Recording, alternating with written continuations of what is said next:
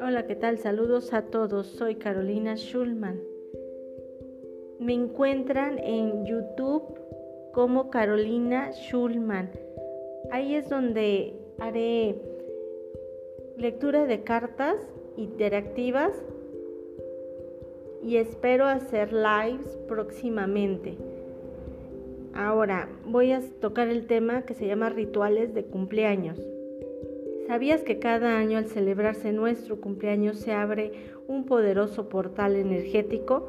Por ello, para este día tan especial, durante el día de tu cumpleaños, tienes un gran acercamiento con tus guías espirituales, porque tú misma frecuencia vibratoria empieza a elevarse aún más. Número 1. Enciende una vela al momento exacto de tu nacimiento.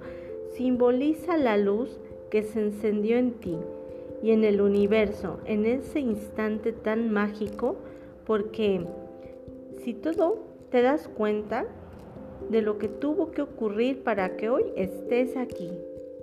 Número 2. Mira el amanecer el día de tu cumpleaños. Es reconocer que es un nuevo renacimiento para ti, para agradecer y recordar la energía de tu alma, la belleza de tu camino y tus propósitos de existencia. Número 3. Limpieza y renovación.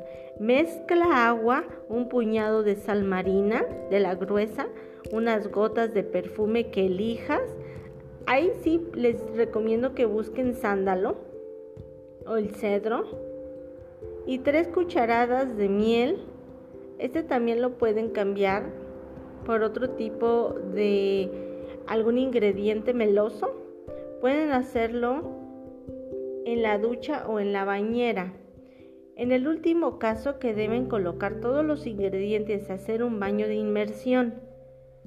Si usas esta ducha, mezclar todos los ingredientes en un recipiente y antes de terminar de ducharte debes enjuagarte con esta agua. También te puedes bañar con ella en una tina, nada más que puedes servir estos ingredientes antes de echarlos al agua y después ya te bañas.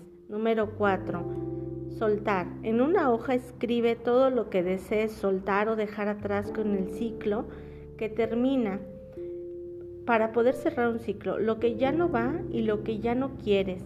Luego quema este papel hasta que se consuma por completo y agradece a tus seres espirituales que te guían.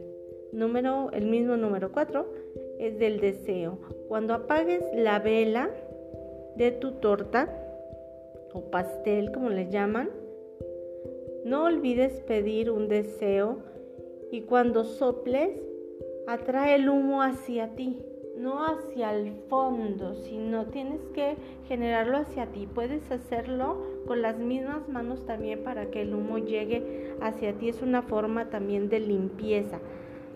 Eh, que todo lo bueno te encuentre, te siga y se quede contigo. Este ritual de cumpleaños que sueles hacer. Creo que es normal, pero nunca nos explican cuál es el ritual y qué significado tienen.